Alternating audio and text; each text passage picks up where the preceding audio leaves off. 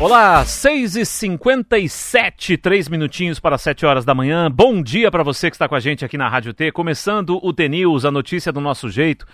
Ao vivo na rádio, transmissão simultânea também em vídeo pelos nossos canais no YouTube e no Facebook com a hashtag TNews no ar.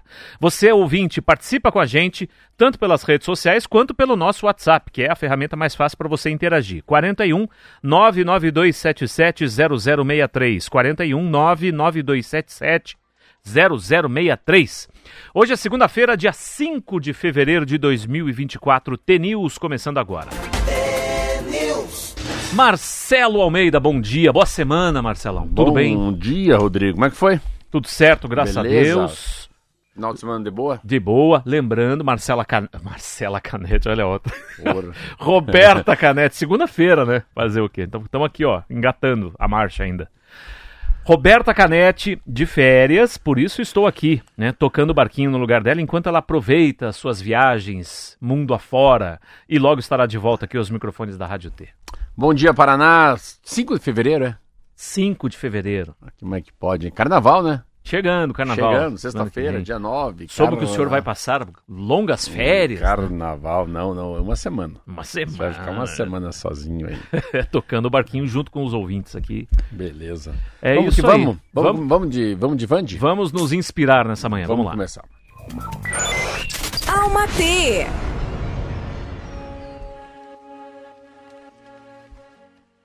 Quanto mais o tempo passa, mais a gente percebe que o que realmente importa é a leveza do espírito.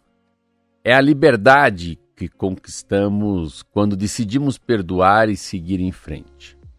Carregando em nossos corações somente o que é bom, o que agrega, o que nos ensina e o que nos torna seres humanos melhores. Vandilus. Rapidinho, hein? Pequenininha, boa, né? Boa. Menos é mais. Menos é mais aqui. É? Já vai pro teu Insta aí, para tuas mídias sociais para você. Pra gente já colocar. compartilhar com os ouvintes, nossa equipe manda para todos aí que pedirem as nossas reflexões, especialmente os textos da Vandiluz. Chegamos às 7 horas da manhã em ponto. A gente começa dando uma girada no tempo, né? Curitiba com um dia muito bonito hoje, temperatura neste momento 17 graus segundo o Cimepar. Acho que vai esquentar bastante, hein? 28 a máxima. Então teremos um dia com calorzinho à tarde aí para você que gosta. E pode ter uma pancadinha de chuva ou outra no final da tarde, mas a previsão hoje é de um tempo um pouco mais estável em relação aos últimos dias. Interior do Paraná, Londrina tem 20 graus neste momento, a máxima chega a 33, com o tempo parcialmente nublado por lá. Região de Maringá, 23 agora, máxima de 33 no norte do estado, também com tempo parcialmente nublado. Mesma situação de Ponta Grossa, a máxima chega a 29 nos Campos Gerais, nesse momento 17 graus. Vamos para a região oeste do Paraná. Cascavel tem 20 graus, a máxima chega a 31. Foz do Iguaçu, 22 neste momento, 33 de máxima hoje. Também tempo uh, parcialmente nublado, sol predominando nessa região. E no litoral do Paraná, a temperatura neste momento é de 23 e a máxima chega a 30 graus. No litoral é que deve chover hoje, ao longo do dia. Essa é a previsão segundo o Sistema Meteorológico do Paraná. Quente, hein? Quente. Quente. Hoje vai ser um dia quentinho. Quente sem chuva e, e o, eu, eu tava vendo na televisão ontem que vai ser muito chuvoso. No Paraná não, né? Mas do sudeste para cima é, é carnaval com chuva. É isso aí, é a previsão. 7 e 1, e por falar em tempo, o desespero toma conta do Chile. Olha só que alguns anos atrás já teve um incêndio muito forte lá no Chile, né? É, e eu conheço essa região, inclusive, É Valparaíso, mesmo? já passei por lá. E é impressionante como ah, essa região é afetada pelos incêndios. O Chile decretou toque de recolher em quatro cidades da região ali de Valparaíso, entre elas o balneário turístico de Vinha del Mar, que é uma região lindíssima ali, em meio à piora dos incêndios florestais no país. Pelo menos qua- 99 pessoas morreram, pelo menos 99 morreram, são os últimos dados de ontem, no começo da noite. Hoje de manhã é 112. Ah, então já aumentou, Aí, já olha aumentou. só, já atualizou aqui. É. Autoridades locais pediram para mo- moradores dos locais afetados deixarem as suas casas, já que as equipes de resgate estão tendo dificuldades para combater as chamas. Mais de 1.600 pessoas estão desalojadas em Valparaíso, 200 estão desaparecidas, ou seja, o número de mortos, infelizmente, deve aumentar bastante. As autoridades já consideram os incêndios a maior emergência natural desde o terremoto de 2010, que deixou 525 mortos e milhares de feridos no sul do país. Em um discurso transmitido pela televisão nacional, o presidente do Chile, Gabriel Boric, alertou que o número de mortos po poderia piorar. Ele explicou que os incêndios estão avançando rapidamente e as condições climáticas dificultaram o controle. Há altas temperaturas, ventos fortes, baixa umidade. Reportagem completa está no Estadão e a gente vai atualizando aqui as informações para É, você. 372 pessoas desaparecidas. Dos mortos, vocês não conseguem identificar quem, quem são também, né? Só 32 foram identificados, é óbvio. Não, você não, não tem como saber. Difer- Diferente de afogado, diferente de tiroteio, né? Você acaba não sabendo quem Mas é do quem. reconhecimento. né? reconhecimento, muita gente na rua, mas impressionante, assim, eu tava vendo, a- as imagens são chocantes, porque quando a gente vê aqueles, quando a gente vê aqueles, ah, os grandes incêndios na, na, na, Fló- na, na Califórnia, que a gente vê bastante também, mas sempre tá, já deu tempo de, de, de- de sair, né, Rodrigo? Eu não, eu não entendo muito, assim, eu imagino que deve ser muito, tudo muito rápido, né? Porque para as pessoas não conseguirem sair de suas casas, não saírem da rua, é muita gente morta, né? Pois é. Já E- conhece a região mesmo? Eu conheço. Eu passei minha é- lua de isso é- mel lá, sabia? Quando eu Qual- casei, eu qual que é passei minha nome? lua de mel lá. É, eu fui para Santiago e aí você Mas- mas é- duas horas. É eu ia Valparaíso. Não, de não é em. Santiago. Valparaíso não é em Santiago. É Não, uma, não. É uma região. uma localidade com um balneário turístico, né? Tem Santiago que é a capital e Ah, você vai pro vendo litoral. aqui, tô vendo aqui tem o Valparaíso, Pacífico. Vinha Del Mar, ali no, no, no Pacífico. É- É. São regiões muito bonitas e é impressionante como elas são afetadas. Ali perto tem a estação de esqui, né? De, que, as- que as pessoas vão por, por lá. Enfim, é, é uma região muito bonita, mas infelizmente os incêndios costumam castigar bastante. Eu fico imaginando, as pessoas devem tentar fugir, mas uma via está bloqueada, voltam e a outra via também está bloqueada, e não tem muito para onde ir. É terrível. Do Chile, situação é, da, terrível. da capital pra lá, vai, vai do quê? Avião de carro? É, é longe? Dá É. para ir de carro para quem é bem aventureiro, né? Ah, você foi de avião até eu fui de Valparaíso. avião até, até Santiago. É a capital. E depois de Santiago até Valparaíso. Aí você vai de carro. É. Aí pega um carro e vai. Então, é mudando um pouco, é um país, é um país muito bonito, né? É Muito país- bonito. Eu, olha, eu recomendo, hein? Eu sou fã do Chile. É, as pessoas que, Nossa. que conhecem a Argentina, Uruguai, dizem que o Chile é o. Da América do Sul é o. É, eu já fui para Argentina e o Chile eu acho mais bonito. Eu acho que tem mais mais opções. É, aqui- são passeios diferentes, né? Eu quero muito, por exemplo, ir para Argentina porque eu adoro vinho, né? Conhecer lá as vinícolas da Argentina, região de Mendoza, tal. É um sonho para mim realizar esse- essa, essa É, mas- viagem. Mas o Chile também. O Chile também tem muita produção É, e, de os, vinho. é, e os números do Chile, assim, apa- aparentemente eu não conheço. É, o Chile tem números assim, o índice de desenvolvimento humano, a capital Santiago do Chile, parece que ela tem mais, mais a mostrar para o turista do que as outras cidades dos outros, dos outros países da América do Sul. É exatamente. É uma catástrofe. 7 horas e 5 minutos e você já deve ter percebido que o trânsito está mais complicado hoje. Por quê? Porque as aulas, aulas. começam hoje na Rede Estadual de Ensino do Paraná com números impressionantes. São mais de 908 mil estudantes matriculados em 2.087 escolas estaduais presentes em todos os municípios. No ano passado, o estado tinha 24 mil professores efetivos e 22 mil temporários. Esse ano, 1.195 novos professores e pedagogos tomaram posse. Atualmente, 253 escolas oferecem ensino integral. As escolas estaduais oferecem o ensino fundamental 2 e o ensino médio, e as municipais se encarregam da pré-escola e do ensino fundamental 1. Então, hoje, um trânsito mais complicadinho. Se você ainda não saiu de casa, já, se a- já acelere um pouquinho aí, porque você vai enfrentar um trânsito mais intenso, especialmente nas grandes cidades, né? Curitiba, Maringá, Londrina, Foz do Iguaçu. O trânsito fica um É pouco muito mais rápido, complicado. né? É muito rápido, é, é impressionante, assim. Eu sempre que eu saio, sempre tem dois, sempre tem dois. Saio de casa lá, 7h36 e 35 tem dois carros no sinaleiro, na minha frente. Hoje tinham 10 carros na minha frente, você vê, sai de 2 para 10, oito carros a mais, é, um pouco mais de, de lentidão. Aí no outro semáforo também que corta Mário Tourinho, que é, no fundo, é a continuação da Mário Tourinho é a estrada que vai lá para Ponta Grossa. Também tinha daí fila dupla. É impressionante. Mas é, é a volta das escolas estaduais, né, das escolas municipais e também das escolas privadas. Né, os cursinhos começaram. Eu sei que as escolas hoje. Então hoje, é, hoje de fato, o Brasil volta, né, Rodrigo? É, Até sexta. Pois é, porque assim, a gente sempre fala que o Brasil começa depois do carnaval, e eu já penso que o Brasil começa com a volta às aulas mesmo, né? É. Daí você tem toda aquela rotina, você tem que levar a criança para a escola, voltar e tal, enfim, é, o carnaval fica ali no meio termo, é um refresco que a gente tem, mas para nós, réis mortais aqui, estamos na, na, E interessante, eu tava, na guerra. eu tava, eu tava conversando com, com o Metre lá do, do hotel que eu fico no Rio de Janeiro. Ele falou, Marcelo, olha, olha que engraçado. O, o carnaval, carnaval gera mais dinheiro, falando assim no estado do Rio de Janeiro, quando ele é no final de, de fevereiro e não no começo. de- Carnaval no começo não dá. Então tem o Réveillon, uma grande festa que gera muito dinheiro. 30 dias depois não dá certo. Mas se for perto de 50 dias depois, aí sim, dá para se organizar, as pessoas já conseguem guardar um pouco de dinheiro e gastar mais. Então eu cheguei no hotel e ele falou: "Ó, o hotel tá vazio. Geralmente, a uma semana do Réveillon, o hotel já tá cheio. Dessa vez não, então não é um carnaval tão badalado, pelo menos no Rio de Janeiro. Achei interessante esse, essa maneira de medir do que o ano passado. Então, quanto mais final de fevereiro, começo de março, a coisa pega mais, porque daí você já está com o segundo salário. Interessante nessa visão de a mudança do, do- da data do carnaval já muda também a, a circulação de dinheiro. E sabe que você me lembrou de um fato interessante, que esse ano, além de ser ano bissexto, a Páscoa vai ser mais cedo também, né? Em Olha. relação aos últimos 10 anos, acho que vai ser a Páscoa com mais com mais antecedência. Vai ser no dia 31 de março, o Olha. domingo de Páscoa. Geralmente em meados de abril, né?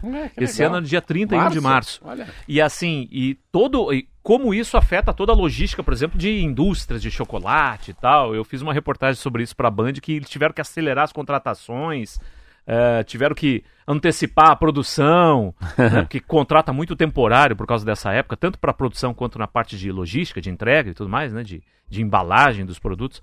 Então é um fato bem interessante que a Páscoa será no dia 31 de março.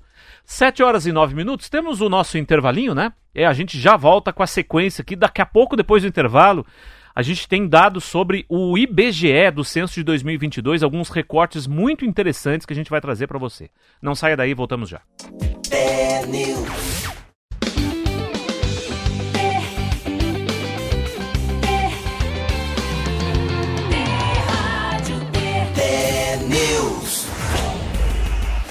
Sete e 12, estamos de volta com o nosso T-News nessa segunda-feira, 5 de fevereiro.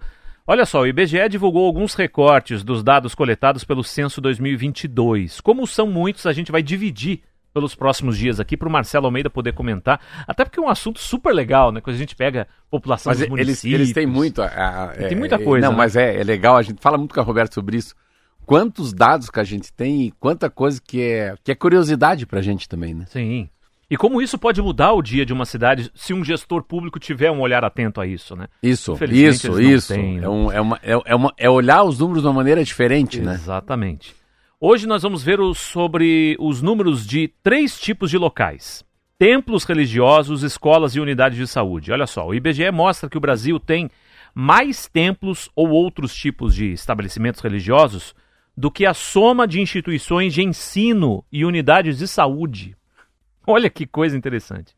De acordo com a análise dos números, o país tinha 580 mil estabelecimentos religiosos em 2022, enquanto havia 264 mil de ensino e 247 mil de saúde. Ou seja, o pessoal vai tem mais. É né? o dobro. É o dobro, praticamente. No Amazonas, em Rondônia, a proporção de estabelecimentos religi- religiosos é o dobro da soma dos de ensino e saúde. Os três estados da região sul, mais São Paulo e Piauí, são as únicas unidades da federação cuja soma entre os estabelecimentos de ensino e de saúde superam os religiosos. O Paraná, por exemplo, tem 12.397 estabelecimentos de ensino, 16.500, arredondando aqui, de saúde e 25 mil religiosos. É muita coisa. Só em 2019 foram abertas 6.356 igrejas evangélicas no país, uma média de 17 novos templos por dia. Essa reportagem, se você quiser ter detalhes aí, quiser esmiuçar um pouquinho, né, os números, agência de notícias.ibge.gov.br. Você entra lá e dá uma fuçada nos números. São os números muito fortes, né? Interessante a. a- Sempre que eu, que eu fico olhando sobre, o- sobre os evangélicos, sobre os católicos, né? O quanto a igreja católica vem perdendo, vem perdendo fiéis, né? Enquanto os evangélicos vão, vão vão conseguindo garimpar, né? Aqueles que não que são católicos não praticantes, né?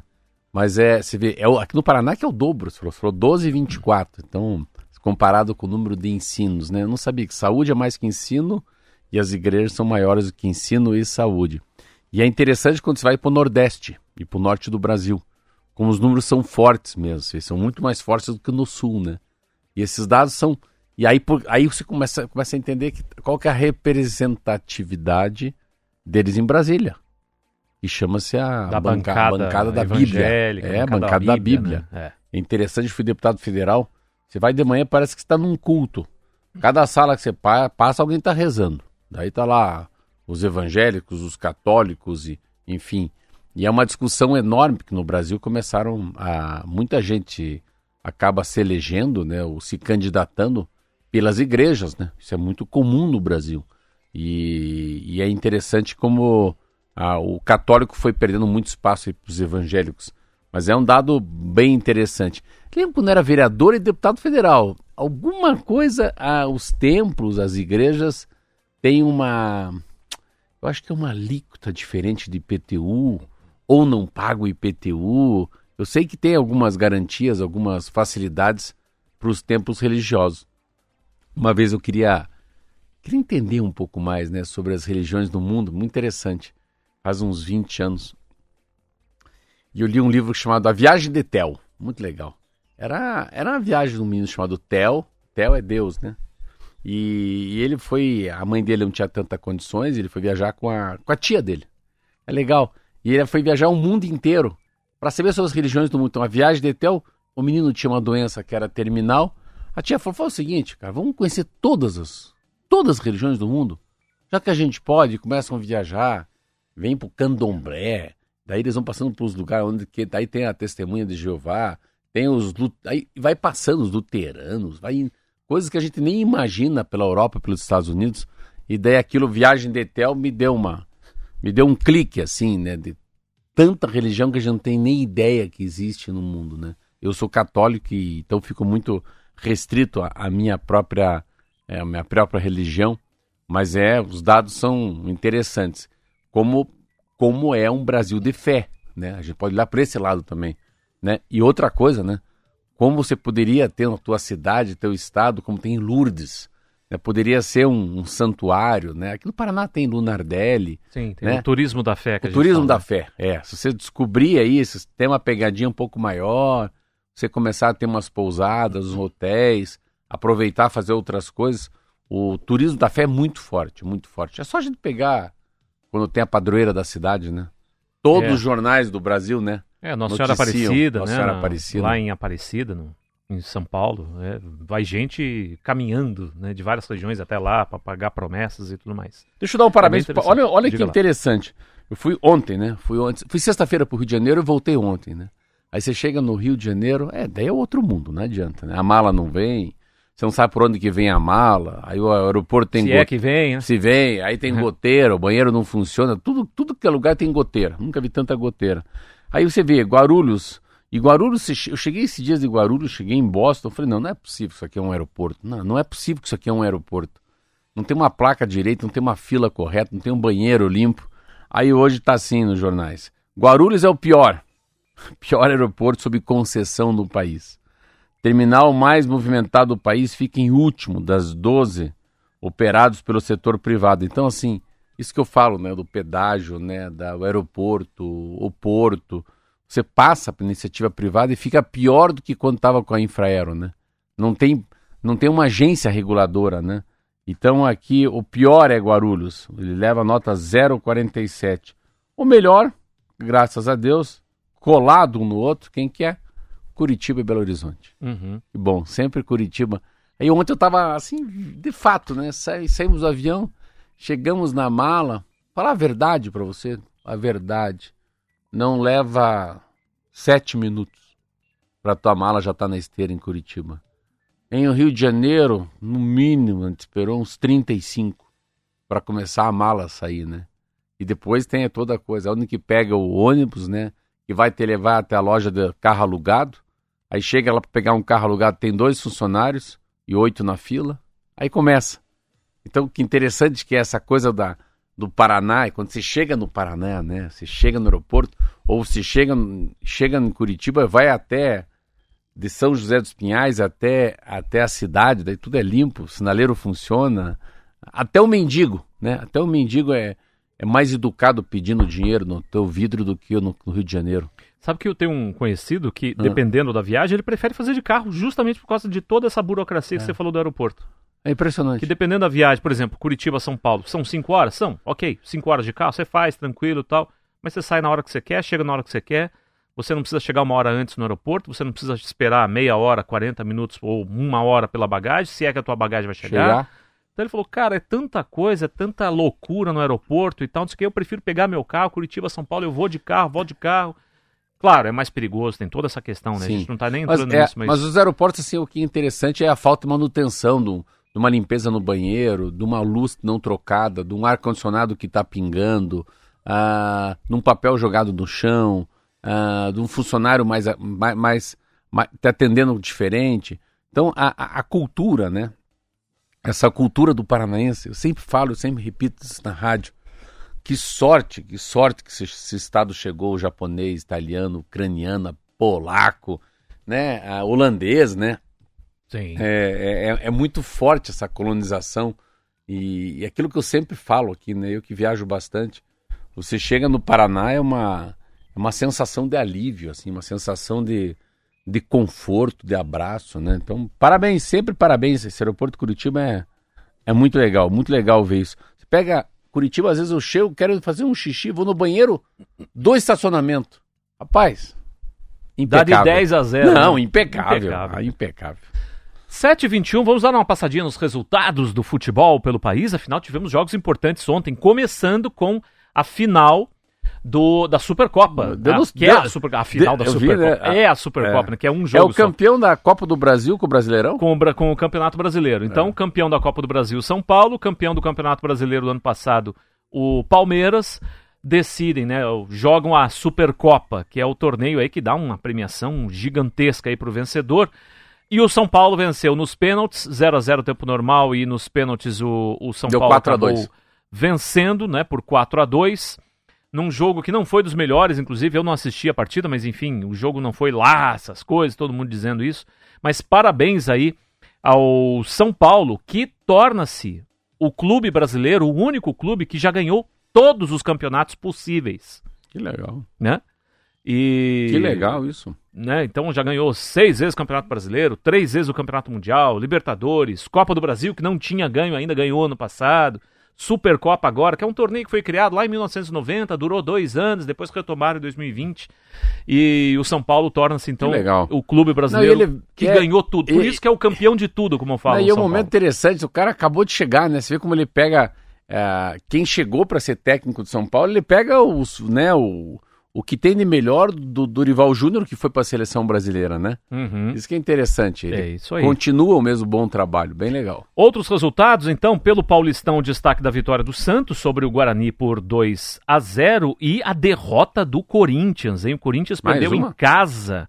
Perdeu na Neoquímica Arena por 3 a 1 para o Novo Horizontino. É a quarta derrota seguida do Corinthians, que está na lanterna do grupo C do Campeonato Paulista. Quem imaginaria isso, né? A pressão enorme sobre o Mano Menezes. Eu não sei se o Mano Menezes sobrevive muito tempo no time do Corinthians se a coisa continuar desse jeito, né? Talvez até hoje possamos ter alguma notícia relativa a isso. E no Campeonato Carioca, o destaque para o clássico, né? Empate. Vasco e Flamengo, empate 0 a 0 com o Gabigol desperdiçando um pênalti nos minutos finais da partida que poderia dar a vitória ao time então do, do Flamengo. E nós? E aqui no Campeonato Paranaense, chegando agora aqui, vitória do Curitiba ontem no Couto Pereira sobre o Andraus por 3 a 1 Também ontem, Galo Maringá e Cianorte ficaram no empate 3 a 3 um jogo bem movimentado é, lá em Maringá. O Operário venceu o Azures por 1 a 0 Fala do Operário agora. Ele tava tirando uma onda com o operário. O operário ganhou, é, lá, ó. Esse, esse é o operário do Márcio. É o operário esse do Márcio é Martins. Martins. 1x0, tá certo. e no sábado já tivemos dois jogos, né? O empate do FC Cascavel com o Londrina 1x1 e o Atlético que goleou o PSTC por 4x0. Hoje teremos o complemento da rodada com Maringá e São Joséense. O jogo será às 8 da noite. Certo? Tá aí, passados os resultados para você ligado aqui com a gente. 7h25, dá tempo de mais uma. Uma reportagem do jornal Valor Econômico traz dados da Confederação Nacional do Comércio que mostram que em 2023 o carnaval movimentou direta e indiretamente, no ano passado, portanto, 8 bilhões de reais. Cálculo é inédito, confirma o que análises anteriores já antecipavam. A maior festa do país está se multiplicando. A indústria do carnaval se espalha por diferentes segmentos da economia. Os dados da CNC, que vêm sendo calculados de cinco anos para cá, apontam um impacto de 9 bilhões neste ano, aumento de 10% em relação a 2023. A confederação faz estimativas por regiões e acredita que o cálculo está bem próximo da realidade, segundo o economista-chefe da confederação, Felipe Tavares. Entram nessa conta vários fatores: mercado imobiliário, que se adapta para a data, meios de transporte, hospedagem, agências de turismo, centros comerciais, varejo, serviços, restaurantes, entretenimento, é, como clubes, inclusive, né, que fazem as suas festas. O estudo destaca que cada vez mais cidades e regiões tentam estabelecer o seu próprio estilo de carnaval, isso que é legal, hein?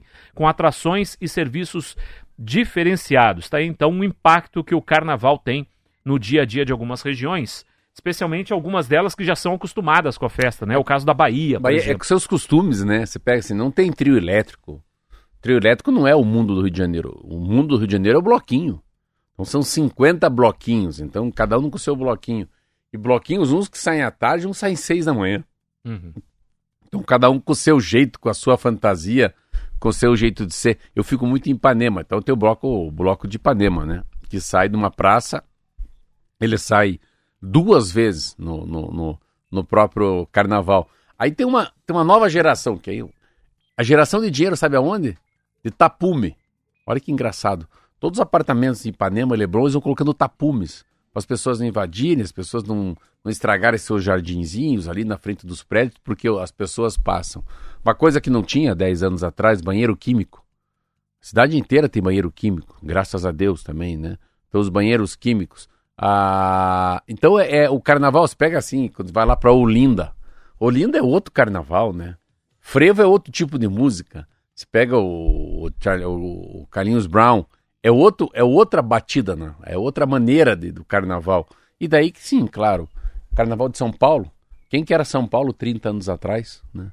Carnaval de São Paulo de rua é muito parecido com o Carnaval Carioca, então... Sabe que até Curitiba está crescendo muito os bloquinhos aí agora? É Garibaldi e Sassis e tal. Eu fiquei impressionado com o número de pessoas que foram nos bloquinhos. Olha. Vários conhecidos meus, pessoas parece que tomou conta mesmo da cidade. As pessoas estão pegando gosto em participar desses bloquinhos carnavalescos aqui. O Garibaldi e Sassis é o mais é o mais, conhecido, é o mais conhecido. 25 anos já. Mas, é... Mas tem outros também que já fazem suas atividades ali. Mas é interessante isso que a gente sempre fala estava falando aqui esses dias sobre o turismo de iates, né? Do, dos grandes barcos que saem aí de Paranaguá, os iates, não, como é que chama? Os cruzeiros. Cruzeiros. Então, você vê essas festas, né? Festas religiosas, o carnaval, o Réveillon, o Natal, né? O Dia das Mães, Dia dos Pais.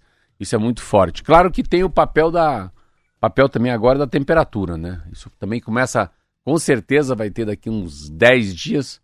A gente vai falar do carnaval, no carnaval, mas daí o impacto, né? O impacto da chuva. No Rio de Janeiro vai ser um carnaval chuvoso. Aí impacta bastante. Ontem eu estava lá, estava vendo na. Começou a chover às 5 horas da tarde, é um espalha. Chuva espalha. Meu Deus do céu, não tinha um cidadão na praia.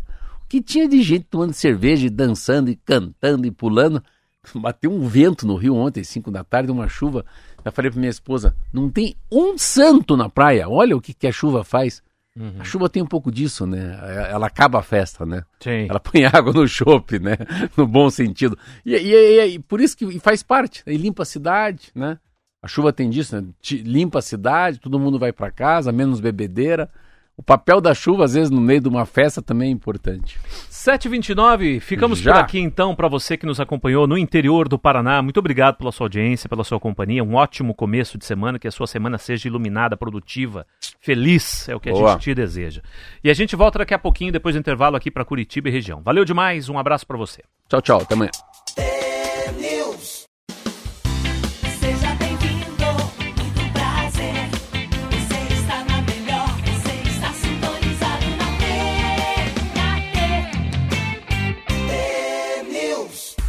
Sete trinta e quatro, já estamos de volta com o nosso T-News aqui pela Rádio T. Muito obrigado pela sua audiência, pela sua companhia, registrando participações de ouvintes aqui.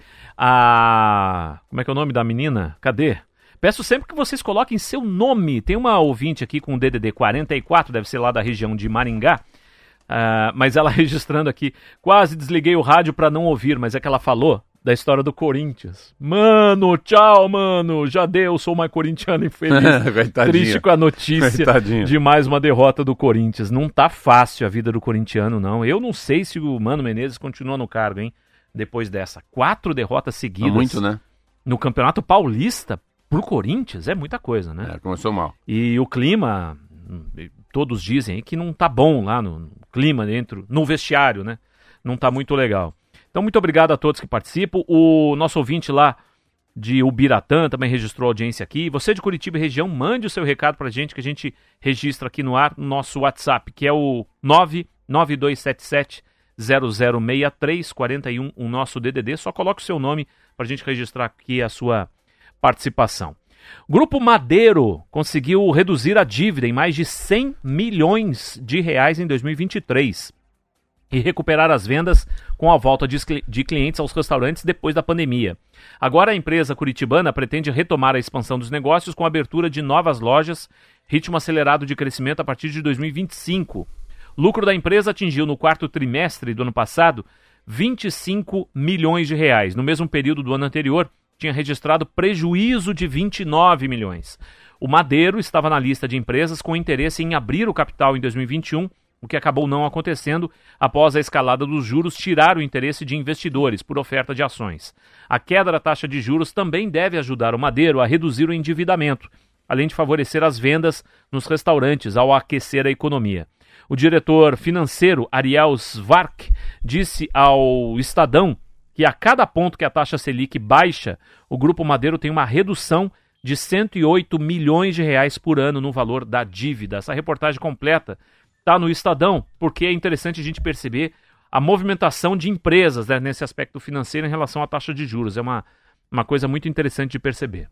Primeiro, primeiro que é um, é um fato de, de, de, comemorar mesmo. Eu estava lendo hoje, aqui, não sei se é Estadão, é Folha, vou veja aqui, que é um número de empresas, de empresas que pediram recuperação judicial, né? Essas grandes aí que, que, que foram pro... Número de pedidos de recuperação judicial, olha isso aqui. No ano passado foram 1.405 empresas recorreram a medida, 135 são grandes companhias, 939 são micro e pequenas. Então, chama-se Serasa Experian, que vai falando sobre isso. Aí é óbvio, né?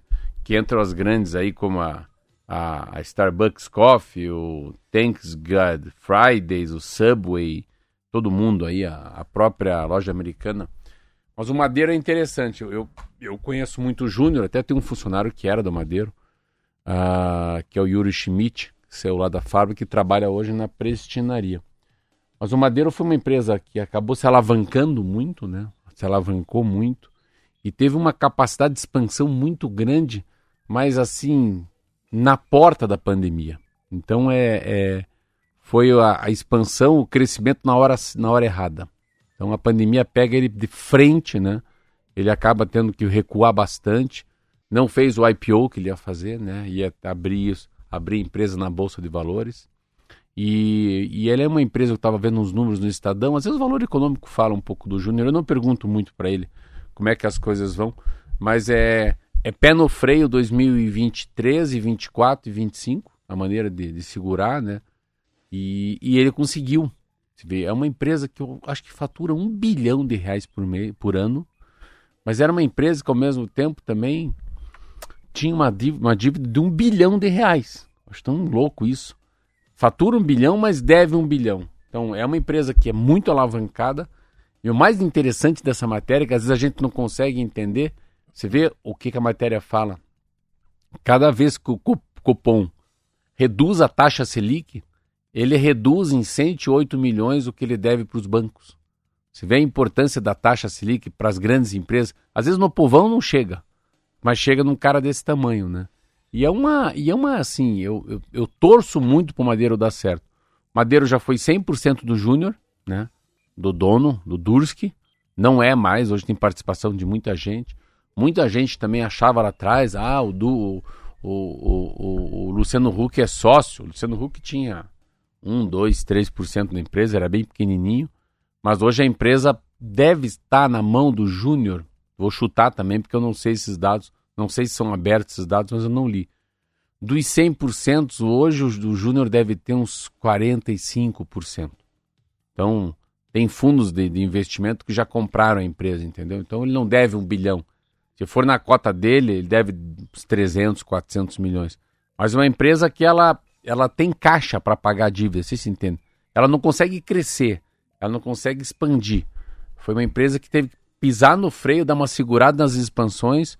Não sei se fechou loja, né? É uma empresa também que fez muito parecido com o Boticário. Saiu com umas franquias, depois foi recuperá-las. Achou melhor ser dono da própria loja que deixar na mão de terceiros. Mas é, eu acho que é uma empresa muito legal, funciona muito. Qualidade do produto aonde você vai é muito parecida e tomara que não, tomara que dê a volta por cima e não quebre. 7h40, e olha só essa tragédia, né, que uh, foi registrada na região metropolitana de Curitiba. Que coisa, né, terrível. Um acidente na piscina de uma chácara em Rio Branco do Sul, aqui na região metropolitana. Essa reportagem já saiu ontem, rodou o país e hoje a gente vai ainda atrás dessas informações, porque isso ainda tem muita repercussão. É, o que aconteceu? Um acidente na piscina teve consequências graves. Um cabo de fiação elétrica foi atingido por um galho de pinheiro durante um vendaval ontem.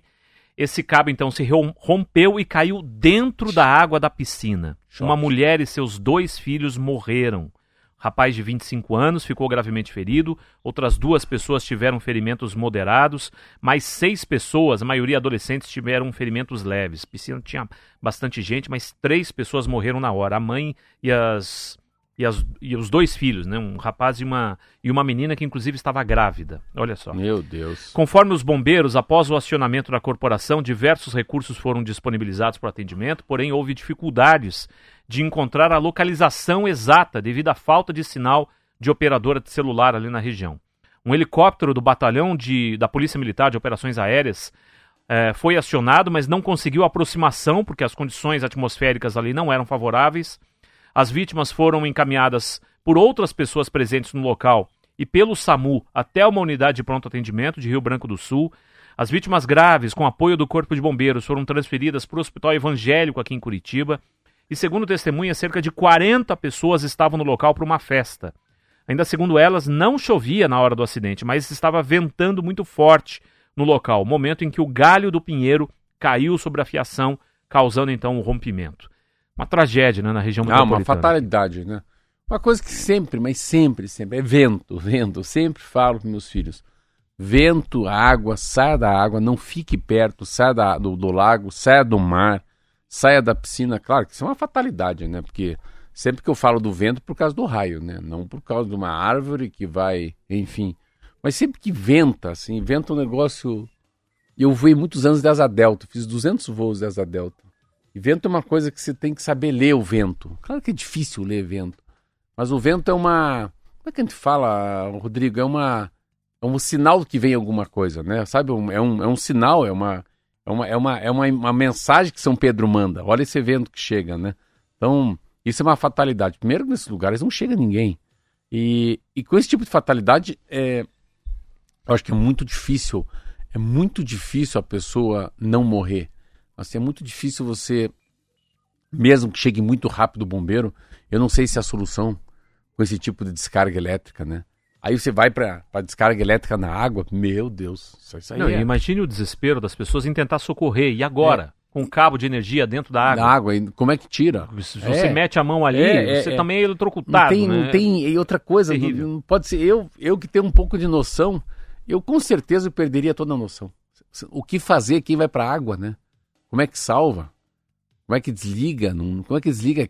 É energia elétrica, né? É um, é um cabo de energia que estoura, né? Sim. É, é uma fatalidade, né? Terrível. Isso é uma fatalidade.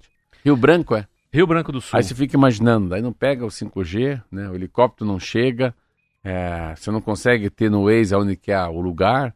Fica imaginando o pavor das famílias que estavam vendo isso lá, né? Terrível mesmo. Nossos sentimentos aqui a todo mundo. O levantamento do Departamento de Economia Rural do Paraná, o DERAL, revelou que o estado é, está com a menor safra, a menor primeira safra de milho desde 1998, ano que o órgão começou a acompanhar a produção. De acordo com o departamento, 20% das lavouras foram colhidas até agora, foram plantados 291 mil hectares nessa safra, 23% a menos do que os 379 mil na mesma safra do ano passado. Segundo um analista do Deral ouvido pela reportagem do portal G1, o Edmar Gervásio, as perdas aconteceram pela questão do clima, que afetou todas as lavouras de verão, por isso a produtividade por hectare está aquém do esperado.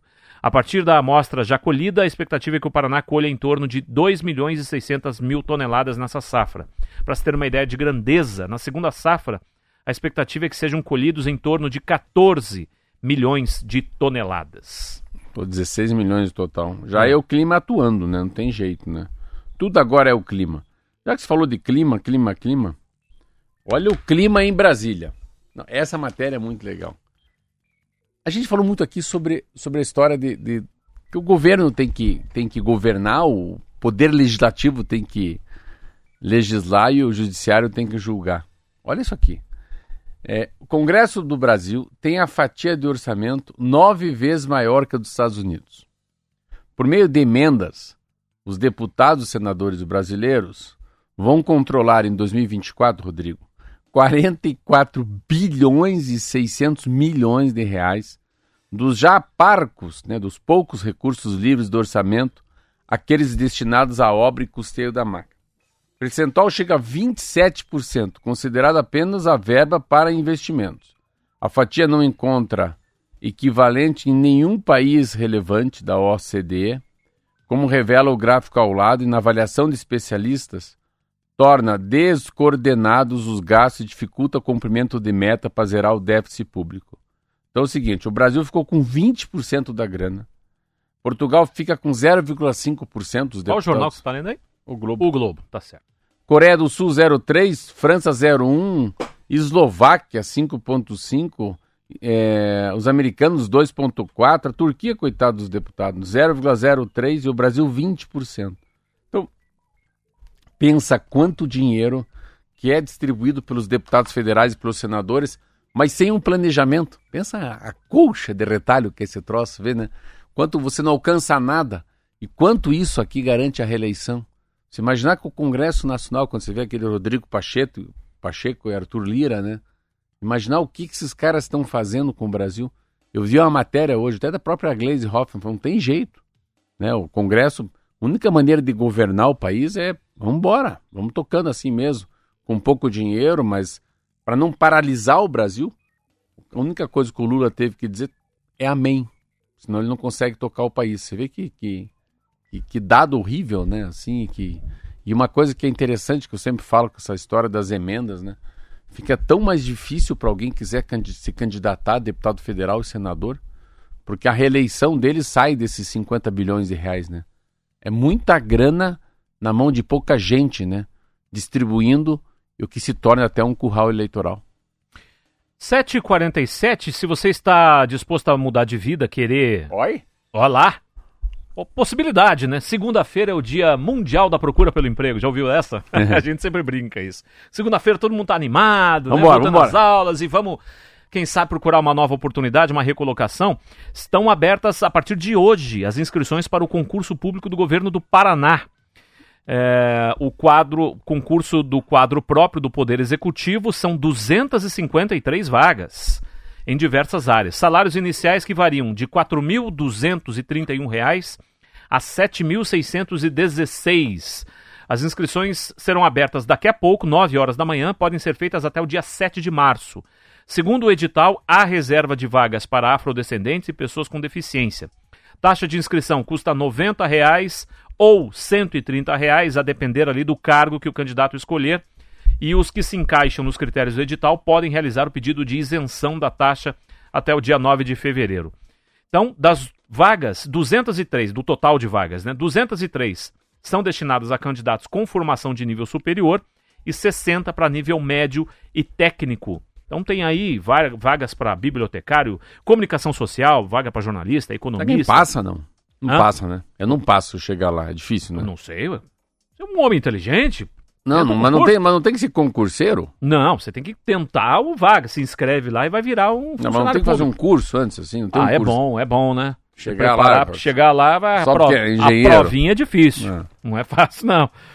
Aí Poderia... tem cargo para engenheiro ambiental, enfim. O portal G1 destaca isso aqui e na agência estadual de notícias também você tem as informações completas se você se interessar. De 4 mil a 7 mil. É isso aí. Do que, que fala esse assunto, você acha? Eu vou dobrar não. O que, que você acha que fala? Que assunto que é esse?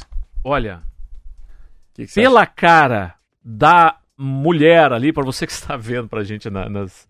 É uma foto de um cidadão. De... Vou descrever para você que está no rádio aí, indo pro trabalho. Hum. Tem um cidadão, um casal na cama. O, o homem está dormindo e a mulher está deitada, mas com a mão na cabeça, assim, dizendo: Ai meu Deus. Eu acho que é sobre impotência sexual. Acertei ou não? Ah, não, olha lá, ó. Viu como a foto induz a gente ao erro? Paz no sono, é Paz sobre no sono. ronquidão. Eu ronco à noite. Tava ontem eu e minha esposa lendo no jornal. Mas cá entre nós, se você vê a foto, você acha que é impotência pela cara da tá menina. Tá cansada. Né? Ah, meu Deus, dela. Ai, não é. meu Deus, ele falhou de então, novo. Então, assim, olha, a minha mulher, olha, olha o que tem de coisa. Dilata, dilatadores nasais, bola de tênis no pijama. Meu... Fixar uma bola nas costas do pijama pode ser eficaz para as pessoas que roncam e têm dificuldade para dormir de lado. Ah, Isso funciona, porque é verdade. Porque dormir de costas de fato piora o ronco, dado que essa posição faz com que a base da língua e o palato mole caiam na parede posterior da garganta, causando um som vibratório. Eu ronco. Uhum. Então eu conto umas 10 vezes por noite, minha mulher me cutuca, eu viro. Se virar de ladinho ou de barriga para baixo, é zero de ronco. E tem tanta coisa, dormir sentado. Dormir sentado é de matar também, né? Sentar, de fato, diminui o ronco, mas os especialistas são categóricos em dizer que se a pessoa precisa sentar para dormir, é sinal que alguma coisa está errada e é preciso procurar um médico, né? Ah, exercício anti-ronco. Agora tem uns que vai servir, eu nunca usei. O bom mesmo é o tal do CPAP, eu não consigo usar, uma máquina que te joga ar para dentro. Aparelhos anti-ronco ou intraorais são dispositivos personalizados, prescritos e adaptados por dentista para ser usado na hora de dormir. Põe a tua mandíbula para frente, assim, ó. Meu Deus, mas como é que dorme quando Não, olha, olha quanta coisa. e o que, que é mito? Isso aqui é mito. O cara fala é tudo mentira. Algumas técnicas populares são descartadas pelos especialistas. Não há comprovação que chupar pastilha possa ajudar, assim como colocar um modificador de ar no quarto ou tampar a boca para dormir. Travesseiro anti-ronco não impedem que a pessoa de roncar, apenas acordam. Fazer atividade física e beber água são práticas saudáveis, mas não tem relação com ronco. É, porque se tampar a boca do cidadão que ronca, você pode matar o cidadão, né? Mas é interessante é. como tem matéria de ronco, rapaz do céu. 7h52, intervalinho, a gente volta já já.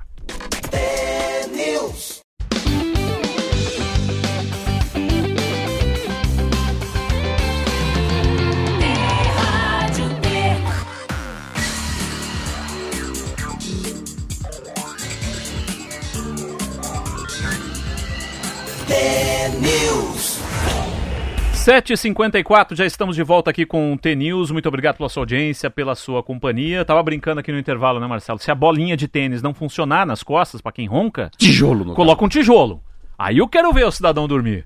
Porque o cara que ronca, dorme pesado, mesmo você põe uma bolinha de tênis ali, talvez ele já se acostume com a bolinha. Hum, tá gostoso. Eu não ia sentir a bolinha de tênis. Eu também. Eu não, não ia sentir. Ia dormir, sério, não. é verdade. Se eu colocasse uma pedra, mas é, é, diz que é um cão para quem. Eu sei que essa noite eu ronquei porque várias vezes ela virou, Marcelo, Marcelo, sobe aí, vai, vai, bicho.